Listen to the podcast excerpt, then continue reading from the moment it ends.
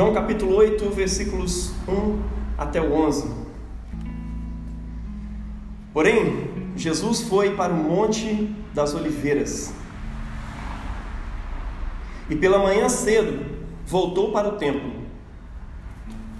E todo o povo vinha ter com ele, e assentando-se, os ensinava. E os escribas e fariseus trouxeram uma mulher apanhada em adultério. E pondo-a no meio, disseram-lhe: Mestre, esta mulher foi apanhada em, no, no, foi apanhada no próprio ato adulterando. E na lei nos mandou Moisés que tais sejam apedrejadas. Tu, pois, que dizes? Isso diziam, tentando, para que tivessem do que o acusar. Mas Jesus, inclinando-se, escrevia com o dedo na terra. E como insistissem perguntando-lhe, imagine você enquanto você está lendo, imagine essa cena: Jesus escrevendo na areia e os escribas insistindo ali com ele: oh, o que, que você vai fazer?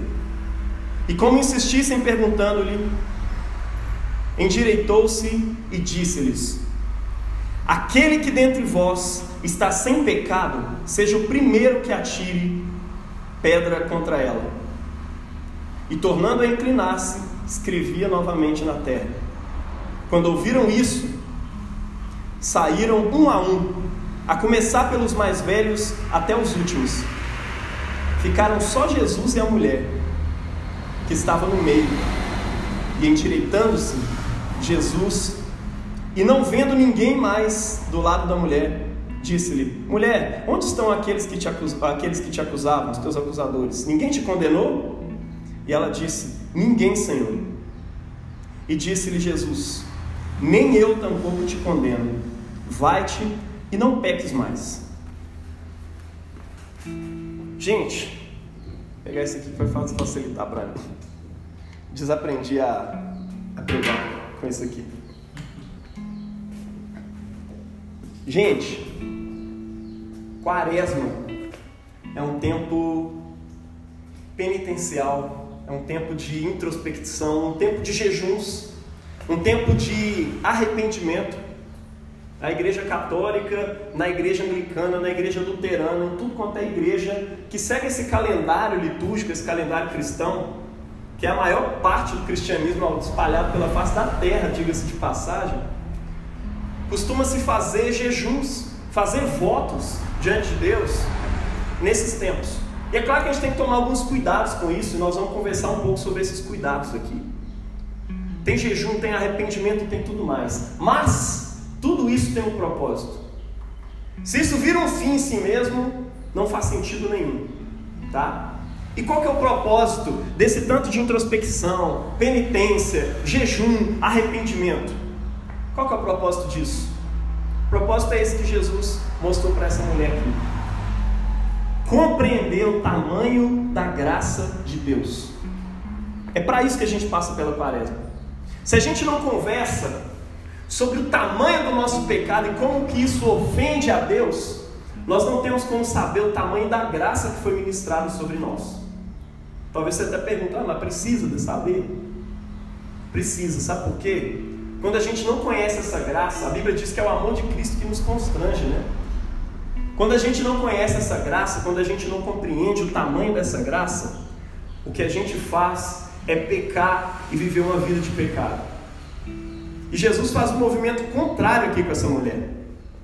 Nós falamos muito sobre graça nos diversos contextos de pregação, de ensino, mas a verdade é que nós encaramos a graça mais como um conceito do que como uma experiência. Já parou em algumas situações onde você pensou assim, cara, eu entendo como é que é, mas parece que não desceu no meu coração. Parece que eu preciso converter. Então, nós temos uma experiência da graça, ou melhor, nós temos um, a gente encara a graça, a gente lida com a graça muito mais como um conceito que está aqui na sua mente. Se perguntar, você vai dizer: não, eu não preciso fazer nada para que Deus, é, é, eu não preciso oferecer nada e tal, para que Deus aceite a minha vida, porque eu sou salvo pela graça, eu não sou salvo pela lei. Né? Não é por causa da por causa de não pecar que eu sou salvo, mas eu sou salvo pela graça de Deus. Mentalmente você entende isso. mas parece que não desce para o coração. Porque a gente não consegue viver uma vida fundamentada sobre essa graça.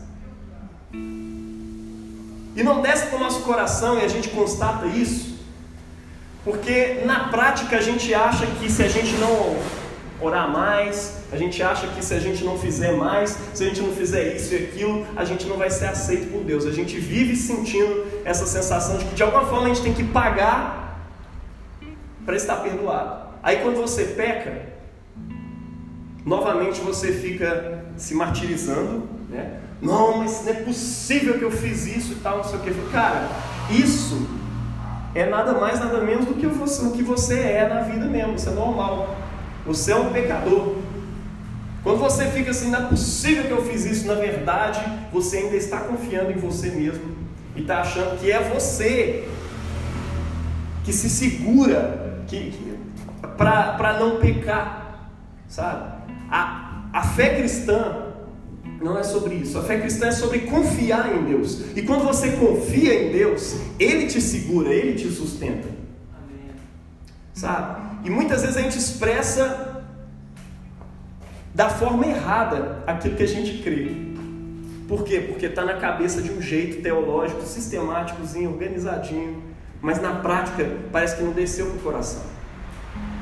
E a quaresma é exatamente para isso, para a gente aprender a experimentar. Quando os apóstolos falam sobre conversão, né, tá aí o Bruno vai falar sobre conversão daqui a uns tempos, né? Quando o, o, os apóstolos de Jesus falam sobre conversão, eles nunca falam sobre conversão no sentido de um conceito que a gente tem que entender sobre Deus. Eles falam sobre experiência.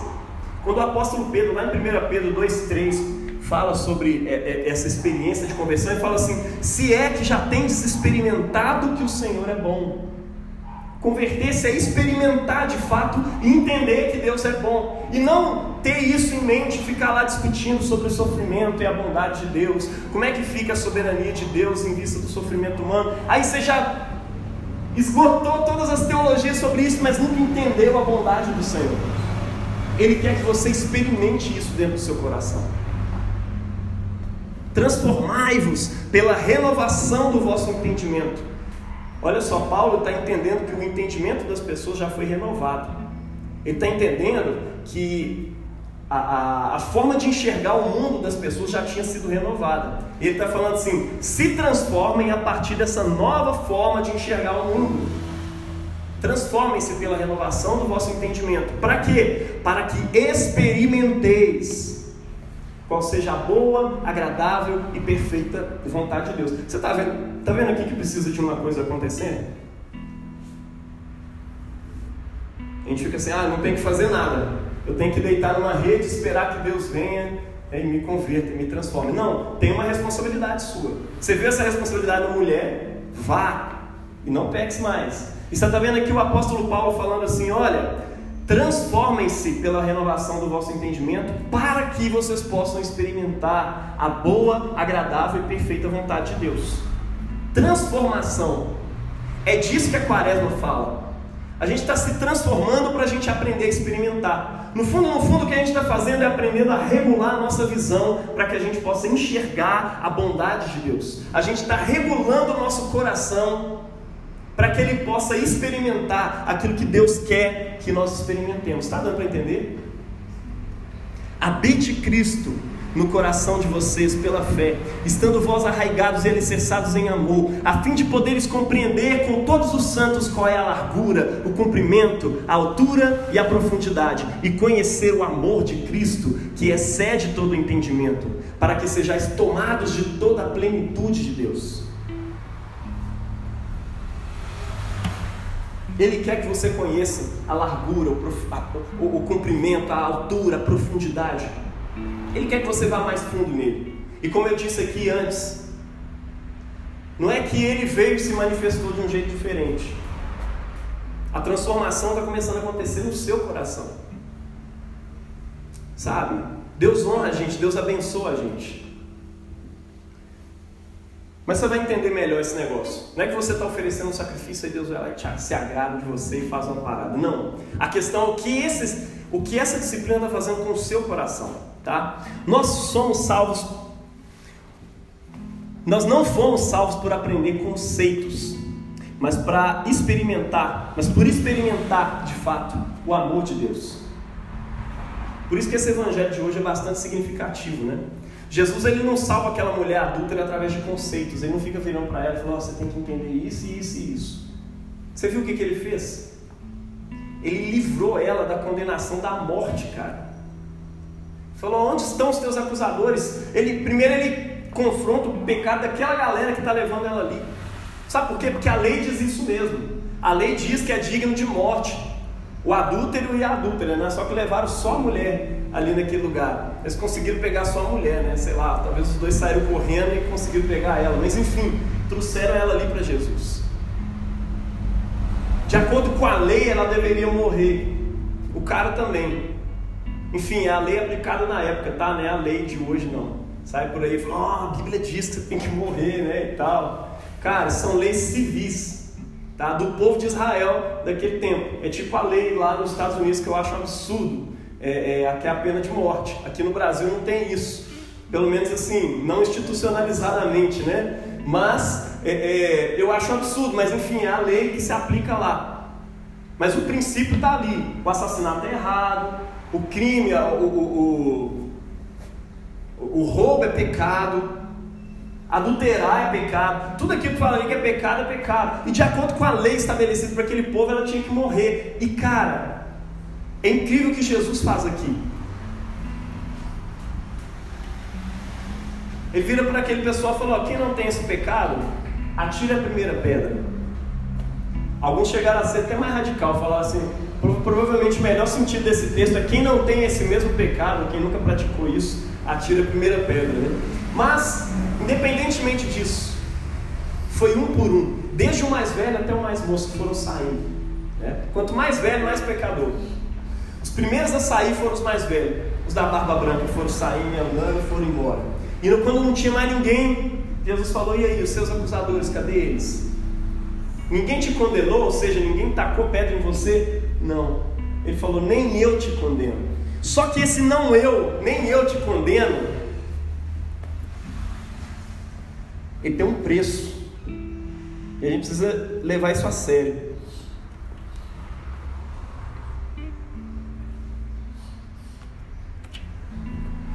É um amor que defende ela ao mesmo tempo que a confronta. Você percebeu isso no texto? O amor abraçou ela e disse: Você não vai morrer hoje, porque eu estou te abraçando aqui. Ele confronta ela também, né, dizendo: Olha, é, é, vai, não peques mais, não viva mais essa vida. Não só porque isso é ruim para você, mas porque isso ofende a Deus. Você foi criada para a glória de Deus. Está aberto ali. Você foi criada para a glória de Deus. Não deixe que a glória de Deus seja ofendida, sabe? Mas mais do que isso, Jesus foi mais além do que esse negócio. Não é que ele, não é que ele falou, olha, eu não vou te deixar você morrer, mas ó, pode parar de pecar, né? Não é aquele ato moralista, não. O que Jesus está fazendo aqui, entre aspas, desobedecendo a lei de Deus, que dizia que ela tinha que morrer, e foi apanhada em adultério, e tinha testemunhas para comprovar isso. Mas o que, que Jesus fez? Ele se colocou no lugar dela. Não é se colocar no lugar, tipo assim, oh, coitada, ela vai morrer, né? Coitadinha dela. Não, ele se colocou no lugar dela literalmente. Ter impedido ela de morrer foi ter dito assim, cara, essa pedrada que ela ia levar, eu vou tomar sobre mim. É sobre isso que esse texto está falando. Não é que ele discordava da prática do, do é, é, é, de que o adultério era pecado, né? Tem gente que fala assim, ah, então tá tudo bem, né? Eu, eu, tô, eu sou aceito do jeito que eu sou, e eu posso ficar do jeito que eu tô, que tá tudo de boa, né? É um amor que não confronta ela de modo moralista, como as demais pessoas fariam, né? Talvez o mestre ali naquele lugar tiraria todos os outros e viraria para ele, para ela e dizia: Olha, você fez uma coisa muito errada, minha filha. E aí começaria a escrotizar. Pensa, pensa no marido, na, na esposa daquele cara. Pensa não sei o que, pensa nisso, pensa naquilo. Não foi isso que Jesus fez. Inclusive, eu acho um ato muito covarde. Você pegar alguém que errou, que já entendeu que errou, e ficar, cara, não é possível que você fez isso. Olha o que você fez. parecendo reality show da Globo. Porque você isso, isso e isso. Perdão, que não tem perdão também não. Sai fora. Cara, o que Jesus nos ensina é diferente disso. Ele fala assim: Eu estou assumindo essa morte no lugar dela. Talvez ela já estivesse ali preparada para aquele sermão. Mas Jesus faz, faz o contrário. Nem eu tampouco te condeno. E por fim ele diz: Vá e não peques mais. Ou seja, essa experiência aqui não é barata. Vai custar caro. Jesus ter feito isso que ele fez custou caro para ele. A única possibilidade de uma pessoa ali digna de cumprir a lei, porque a única pessoa digna de cumprir aquela lei era ele mesmo. Já parou para reparar que existia alguém que nunca tinha cometido pecado ali? Que podia pegar a pedra e jogar nela? Ele era o único que podia fazer isso. E para cumprir a lei de Deus, ele tinha o dever de fazer isso. Esse é o lance. A única possibilidade de ele não condenar ela é que ele iria receber aquelas pedradas no lugar dela. E nós hoje, mais do que nunca, a gente precisa compreender isso. A gente recebe a graça de Deus e continua brincando com o pecado, não é verdade? Como se isso não fosse importante, como se isso não custasse nada. Ah, Jesus me perdoou, tá tudo bonito. É, ele virou para mim e falou: Nem eu tampouco te condeno. E a gente foca nessas palavras, pô, que massa, Jesus não me condena. E agora eu vou. Falou, esquece não, mano. Ele falou, vai e não peques mais. O problema todo da gente viver uma vida abraçando como uma esponja, pegando ali, sugando todo tipo de pecado, é que o pecado cega a gente e impede a gente de viver a graça, de experimentar a riqueza do mundo de Cristo, o mundo que Ele preparou para nós, aquilo que Ele chama em João 10,10 10, de vida abundante. O pecado nos impede de viver essa vida.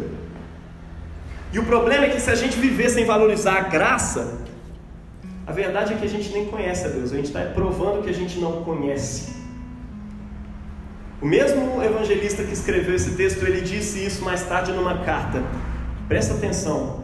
Todo o que permanece nele não vive pecando. Todo que vive pecando não o viu nem o conhece. Filhinhos, ninguém vos engane. Quem pratica a justiça é justo, assim como ele é justo. Quem comete pecado é do diabo, porque o diabo peca desde o princípio. Para isso se manifestou o Filho de Deus, para destruir as obras do diabo. Aquele que é nascido de Deus não peca habitualmente, porque a semente de Deus permanece nele, e ele não pode continuar pecando porque é nascido de Deus. Textos como esse nos incomodam pra caramba e deveriam continuar nos incomodando.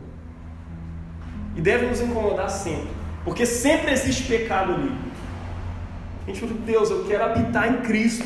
Para não viver pecando. E toda vez que você está habitando, você está naquele estado de graça, você está ali, né? Aquela sensação de estar de boa com Deus, né? A gente precisa lutar por estar em Cristo o tempo inteiro. É difícil? É. É para isso que existe quaresma para a gente aprender a lidar com as questões que estão no nosso coração e que nos impedem de viver em Cristo o tempo inteiro. Porque a gente acha tão impossível que a gente começa a dar outras interpretações para esse texto aqui. Ah, não, é impossível, viver sem pecado não tem jeito. Então, assim, esse texto, na verdade, ele significa outra coisa e blá blá blá blá blá blá. É tenso isso. Mas a gente não tem como fazer isso, não, meu irmão. A gente vai ter que encarar a palavra de Deus tal qual ela é. Tem um texto na palavra de Deus no Velho Testamento que é retomado por, pelo apóstolo Pedro no Novo que diz: Sejam santos, porque o vosso Deus é santo. Prepara-te, ó Israel, para te encontrares com teu Deus. Se santifique.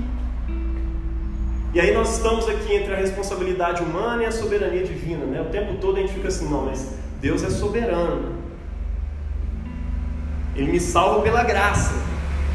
Mas existe uma responsabilidade minha nesse processo? Você está vendo aqui do início ao fim que existe sim. Existe uma responsabilidade sua de se transformar, né, pela renovação do seu entendimento, ou seja, pela nova visão, pela nova cosmovisão que Jesus te deu. E existe um vai não peques mais que você tem que levar a sério. Se Jesus está mandando isso, isso é uma responsabilidade nossa. A gente costuma deitar numa rede e ficar assim, Deus, faz aí a obra, né? Só que não é assim. A Bíblia fala sobre vários momentos em que ela nos ordena a lutar contra o pecado, que é um deles. Os Hebreus. A carta aos Hebreus diz assim: olha, na vossa luta contra o pecado, vocês ainda não resistiram até o sangue. Assim como outras pessoas já resistiram até o sangue. Tinha gente que, para não negar Jesus, enfrentava a morte e morria por causa dele. Então o pessoal falava assim: olha, na luta que vocês têm contra o pecado, vocês ainda não resistiram até o sangue. Fica tranquilo. Essas tribulações que vocês estão enfrentando aí são pequenas perto do que muitas outras pessoas já estão enfrentando. Agora imagine a sua tribulação hoje no século 21. E você diz: cara, não, não tem jeito, vamos dar outra interpretação para esse texto, porque não dá. Né? O Evangelho de hoje nos coloca sobre uma ponte estreita de um lado está o abismo do legalismo moralista, e eu quero que você fuja dele, porque isso não salva, pelo contrário, só destrói sua vida espiritual. O que é legalismo? Aquela pessoa que fica o tempo todo ali preocupada com o pecado dele e dos outros, e fica lá, pô, investigando a vida das pessoas. Moralismo puro. Eu não peco, não, estou aqui preocupado o tempo inteiro, porque eu não posso pecar, e eu não vou pecar, e eu não sei o que, a cara só fala de pecado e só vive no pecado também, não tem jeito. E do outro lado desse abismo tem a, a, a tentação da libertinagem, que é aquela ação de dizer: ah, Cristo não me condena, mesmo eu sendo um pecador. Cristo não me condena, está tudo certo. Cara, libertinagem, né? Eu falei legalismo. É a tentação da libertinagem da licenciosidade. Ah, eu tenho uma licença aqui para fazer qualquer coisa porque ele não me condena, né? Assim, se ele não te condena, assim, ele não te condena, mas apenas por um motivo. Sabe por que, que Jesus não te condena? Porque ele assumiu o seu pecado na cruz do Calvário. É por isso que ele não te condena.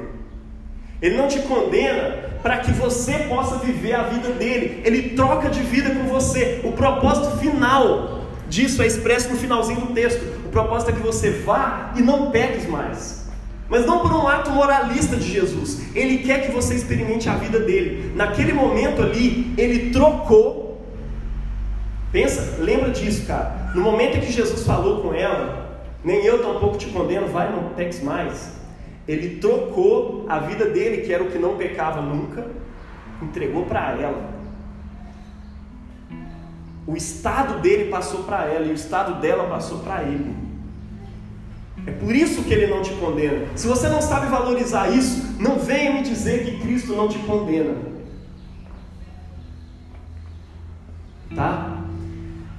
Cristo assume o seu lugar na cruz do Calvário. É por isso que ele não te condena. Só por isso. Porque Ele quer que você viva a vida que Ele vive. Ele quer que você tenha a condição dele. A condição que ele teve, e ele foi capaz de pegar a sua condição, levar ela para a cruz, morrer com ela, levar ela para o inferno e ressuscitar e ficar ao lado de Deus, em santidade novamente, em novidade de vida. E porque ele levou a sua condição para lá e ressuscitou, você também hoje pode viver em novidade de vida uma vida diferente. Você pode viver uma vida sem pecado. Ele te convida a isso. É claro que a gente vai aprender isso todos os dias, porque o pecado é cultural. Pecado está na nossa cultura, o tempo inteiro a gente está pecando, fazendo um monte de coisa. E é por isso que a gente precisa de disciplina para aprender a enxergar isso e ir desarraigando desses pecados e aprendendo a, a cancelá-los. É aos poucos. E você anda na medida e Ele vai acompanhando você nesse caminho, porque Ele tem compaixão, Ele ama você. Mais do que isso, Ele quer que nós experimentamos uma vida construída sobre o alicerce da graça de Deus. É, é necessário a gente entender o tamanho do nosso pecado para a gente saber que nós fomos perdoados de coisas imperdoáveis. A dívida impagável nos foi paga. Para que nós também possamos viver a partir dessa ética com as pessoas.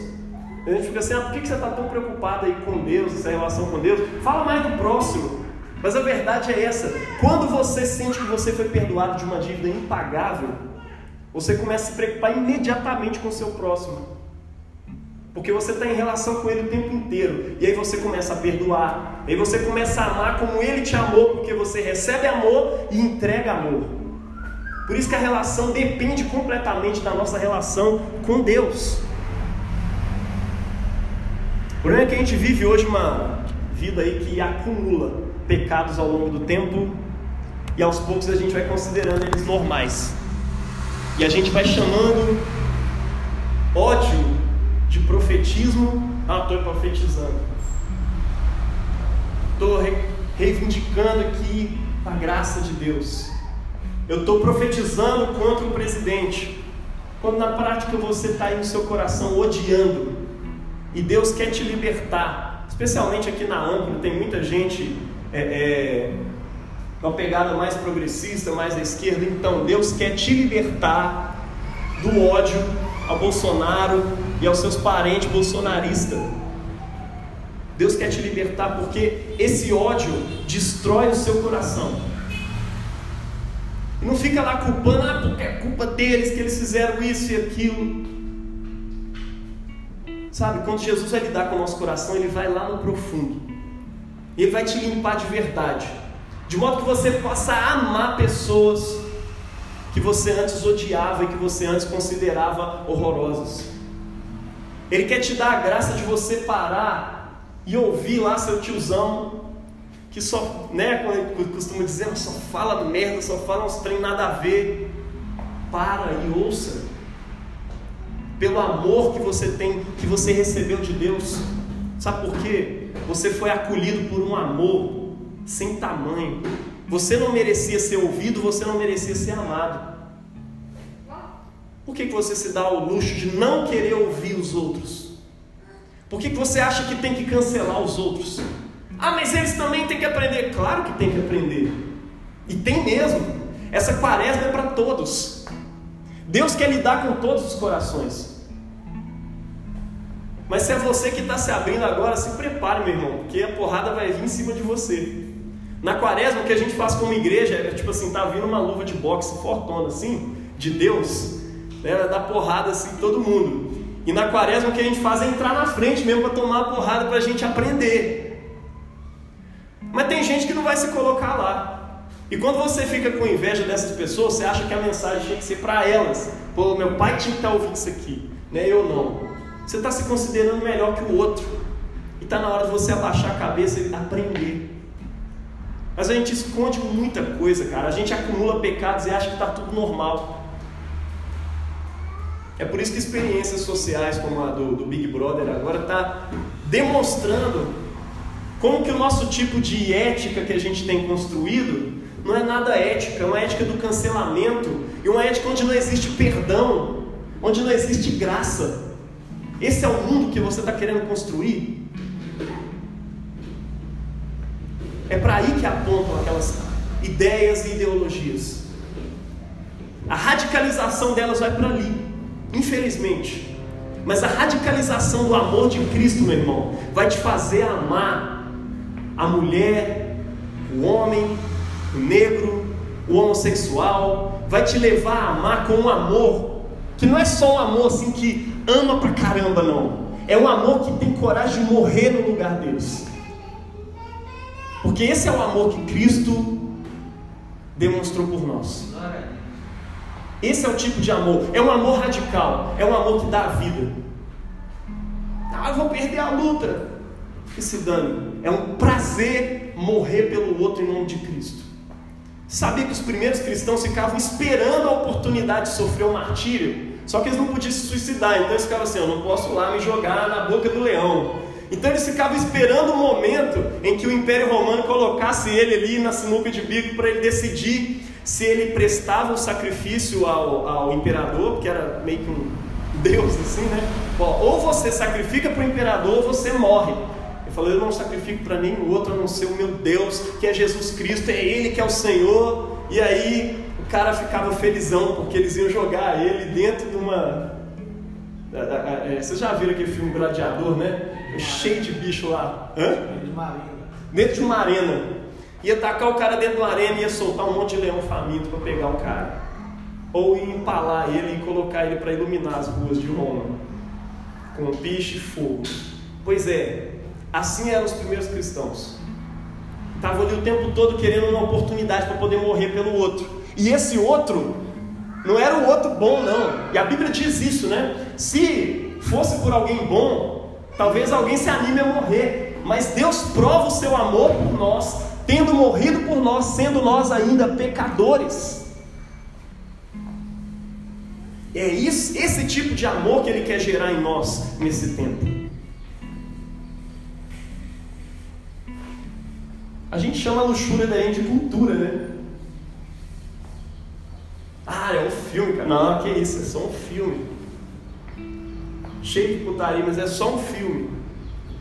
Tá tudo de boa. E eu vou. Eu lembro quando eu comecei a namorar com a Priscila, eu ridicularizava ela, porque quando chegava em cenas picantes, assim, ela passava pra frente.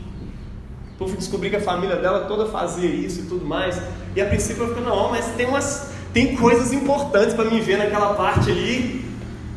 Falei, é mesmo? O que, que tem de importante? Não, sei lá, às vezes vai ter algum comentário que vai ser a chave para me entender o filme, né? Na verdade, meu irmão, vamos ser sinceros com a gente mesmo. O que a gente está querendo é.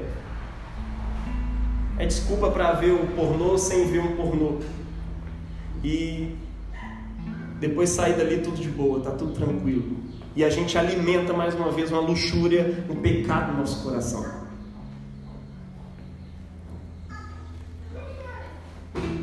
Gente acha graça, cara, nas piadas bizarras, sem graça, e a gente, ah, que graça, estamos achando graça, chamando isso de terapia, de happy hour. Achando graça na vida de pecado dos outros. O cara contempla, o cara expressa ali no palco a sua vida de pecado e você assim, cara, esse cara é demais. O cara vive uma vida triste, horrorosa, e ele vive ganhando dinheiro demonstrando essa vida para você e fazendo um monte de coisa e você ali adorando aquilo ali. A gente chama o ódio às pessoas de restituição, de justiça social, a falta de perdão de não sou obrigada. Eu não sou obrigado a fazer isso, eu não sou obrigado a fazer aquilo, eu não sou obrigado a ficar convivendo com isso, a aceitar isso. Olha, meu irmão, em Cristo Jesus, eu vou te dizer que é um pouco contrário desse negócio. Com Jesus não tem dessa de não sou obrigado. Em Cristo Jesus a gente é convocado a perdoar. Nós somos o povo do perdão, nós somos chamados a perdoar, somos chamados ao arrependimento.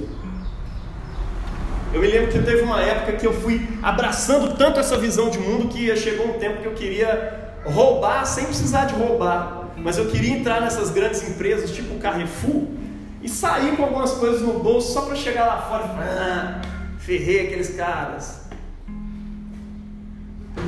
Mal sabia eu que grande parte das vezes é, é, o, o, estoquista lá que ia se dar mal, era o caixa que deixou passar tomando, tomando a, a, a Coca-Cola ali na frente dela e ela nem me, me cobrou, e aí eu fui embora, ah, passei com a Coca-Cola, ela nem me cobrou. Estou ferrando as lojas americanas. E eu achava aquilo demais, mas o nome disso, de acordo com a Bíblia, é roubo, é furto. Não furtarás. Ah, mas é uma grande empresa não vão sentir isso. Não importa quem, não furte, não roube. Você é chamado a isso. E eu mango, né? Cara, muitas vezes a gente vive uma vida pagã sendo cristãos. A única diferença é que a gente vai na igreja, né?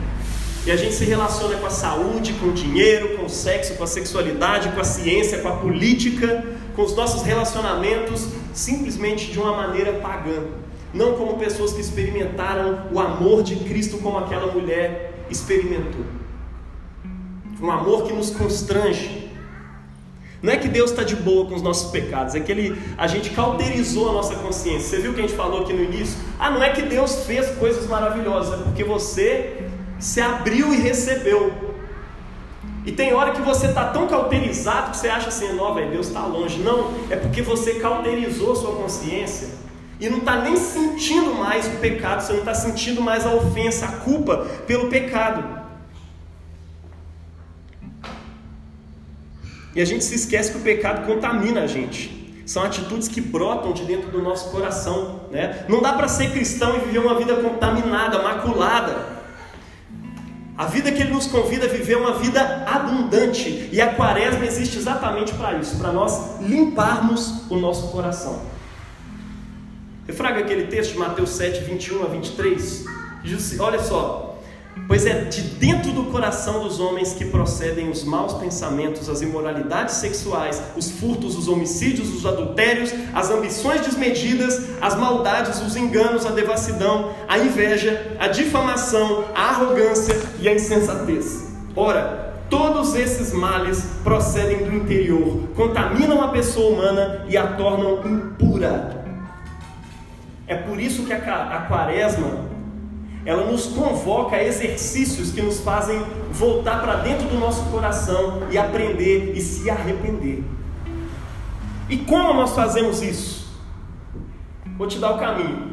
Eu falei aqui agora, né? Exercícios espirituais, disciplinas espirituais. É por meio de jejuns, é por meio de orações, é por meio de esmolas, é por meio de meditação. Cara, isso é histórico. Dois mil anos que a igreja, no tempo da, da quaresma, se dedica mais do que nunca a dar esmolas para gente, para poder aprender, para que nos tempos depois da quaresma ele continue dando e abençoando aqueles que necessitam também.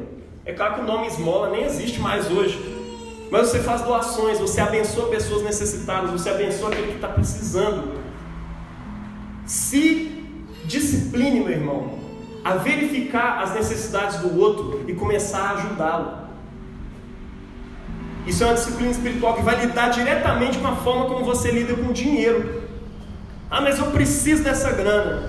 Precisa não, se você soubesse a disciplina da contentação, se contentar com aquilo que tem, com aquilo que é o básico, com, com o mínimo necessário, você vai perceber que na sua vida você, pobre, é cheio de luxos, é cheio de coisas desnecessárias. Esse é o caminho da igreja, disciplinas espirituais. Gálatas 6,8 diz que aquele que semeia para a carne, da carne colherá corrupção, mas aquele que semeia para o espírito, do espírito colherá vida eterna, relacionamento com Deus. Nós precisamos, a disciplina espiritual é exatamente isso: semear para o espírito. Semear é se exercitar. Se exercitar em fazer coisas que você não faria se não fosse por aquele motivo ali. Então, cara, disciplina espiritual é isso. Podemos chamar isso de um caminho de uma graça disciplinada. É graça porque é grátis. Mas é disciplinada porque existe uma coisa que cabe a você fazer. Existem responsabilidades bíblicas que cabem a você. E você precisa tomar uma posição quanto a isso. Tá dando para entender? Às vezes você fica assim, pô, preciso me libertar de um pecado que está assim arraigado, enraizado na minha vida, eu não consigo largar isso de jeito nenhum. E aí você fica assim, Deus me ajuda e tal, não sei o que, você só ora e aquilo não sai de jeito nenhum, nunca acaba.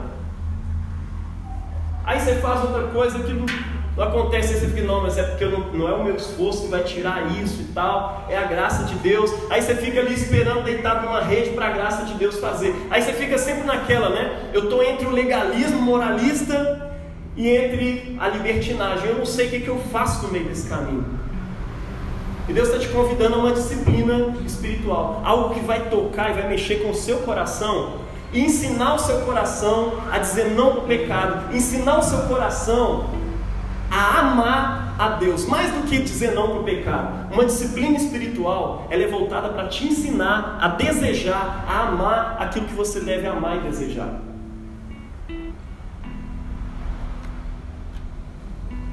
Disciplinas espirituais são exercícios, são meios através dos quais você recebe a graça de Deus. Elas nos ajudam a colocar diante de Deus de modo que Ele possa nos transformar é se colocar diante de Deus numa posição em que Ele pode te transformar. É dar liberdade para o Espírito Santo de Deus agir no seu coração. Como eu faço isso? Por meio de orações. Nós estamos numa série de mensagens que vai tocar só sobre esse assunto de como a oração nos transforma. Domingo agora o Lucas vai pregar sobre uma, sobre uma palavra em, em cima disso, sobre transformação por meio da oração. Se eu não me engano, a oração da.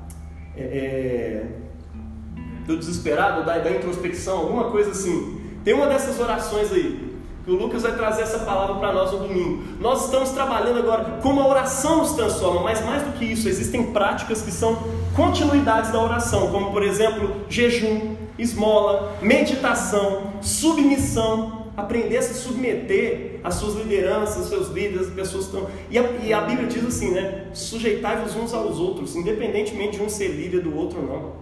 Eu preciso olhar para o. Considere cada um um ao outro superior a si mesmo. É eu olhar para o Bruno e vê-lo superior a mim e agir como se eu estivesse servindo, e ele faz o mesmo e todos nós fazemos o mesmo, porque o reino de Deus é regido pelo serviço, pelo amor, e amor é serviço. Dá para entender isso? Confissão, quantos de nós, porque nós somos evangélicos, não praticamos mais a confissão?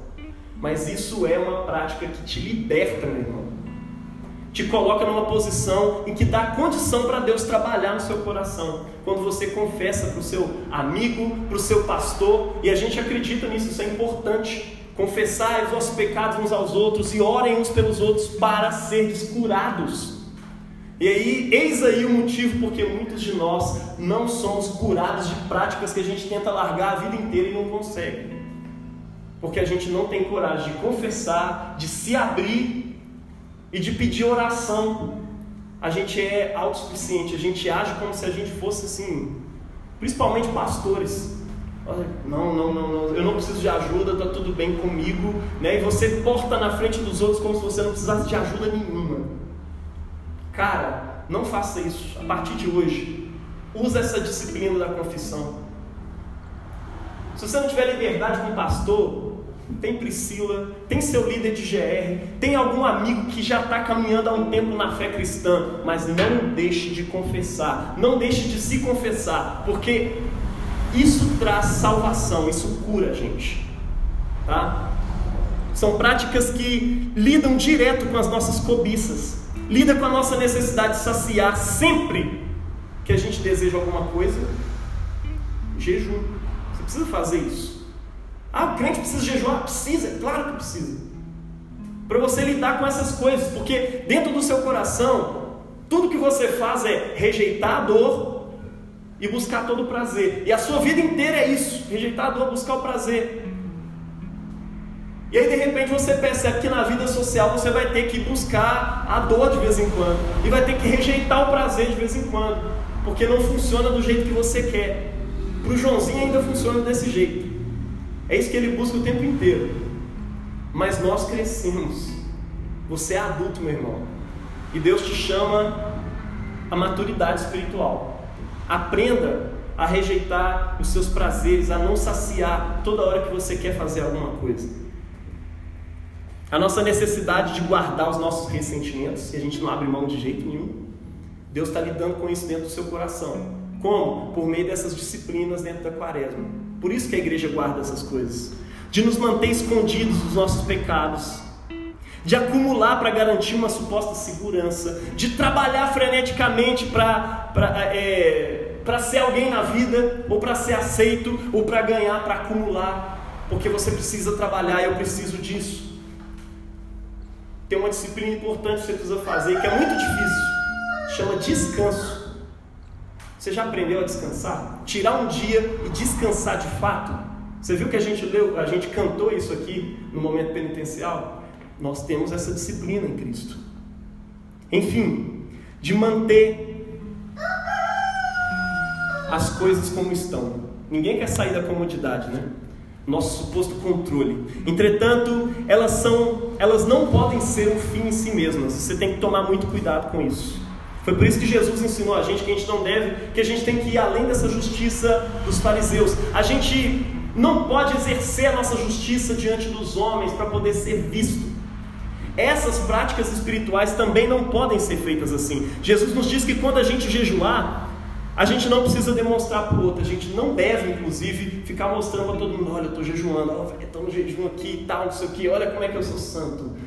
Os fariseus faziam isso. Jesus falou, olha, eles já receberam a sua recompensa que eles esperam, que é o reconhecimento das pessoas. Mas diante de Deus não tem recompensa nenhuma.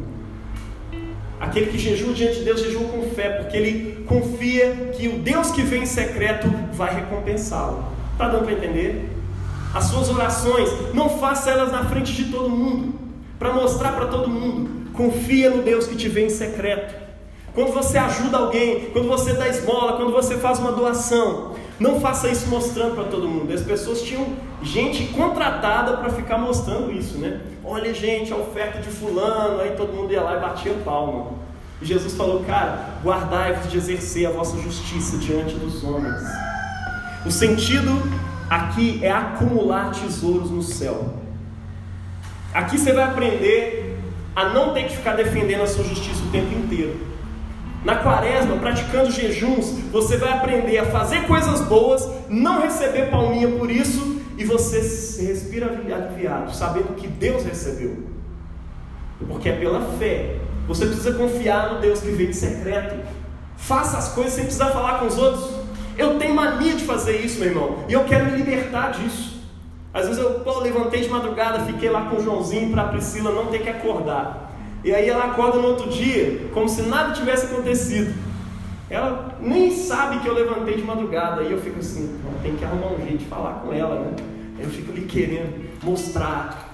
Aí chega um momento, aí dá alguma briguinha, eu falo, não amor, de madrugada eu levantei lá, fiquei com o João, andei com ele para um lado e para o outro.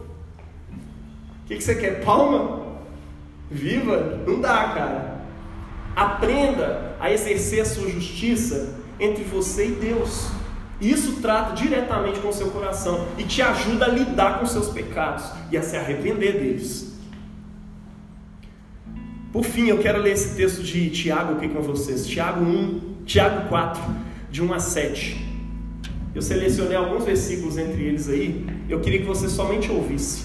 Diz o seguinte: De onde procedem guerras e contendas que há entre vós? De onde, senão dos prazeres que militam na vossa carne? Infiéis, não compreendeis que a amizade do mundo é inimiga de Deus?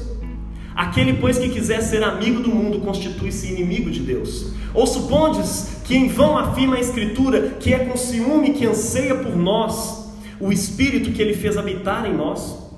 Sujeitai-vos, portanto, a Deus, mas resisti ao diabo, e ele fugirá de vós. Chegai-vos a Deus, e Ele se chegará a vós outros. Purificai as mãos, pecadores, e vós que sois de ânimo dobre, ou seja, vocês que querem uma coisa agora e amanhã ah, depois está querendo outra, limpai, purificai o vosso coração, limpai os vossos corações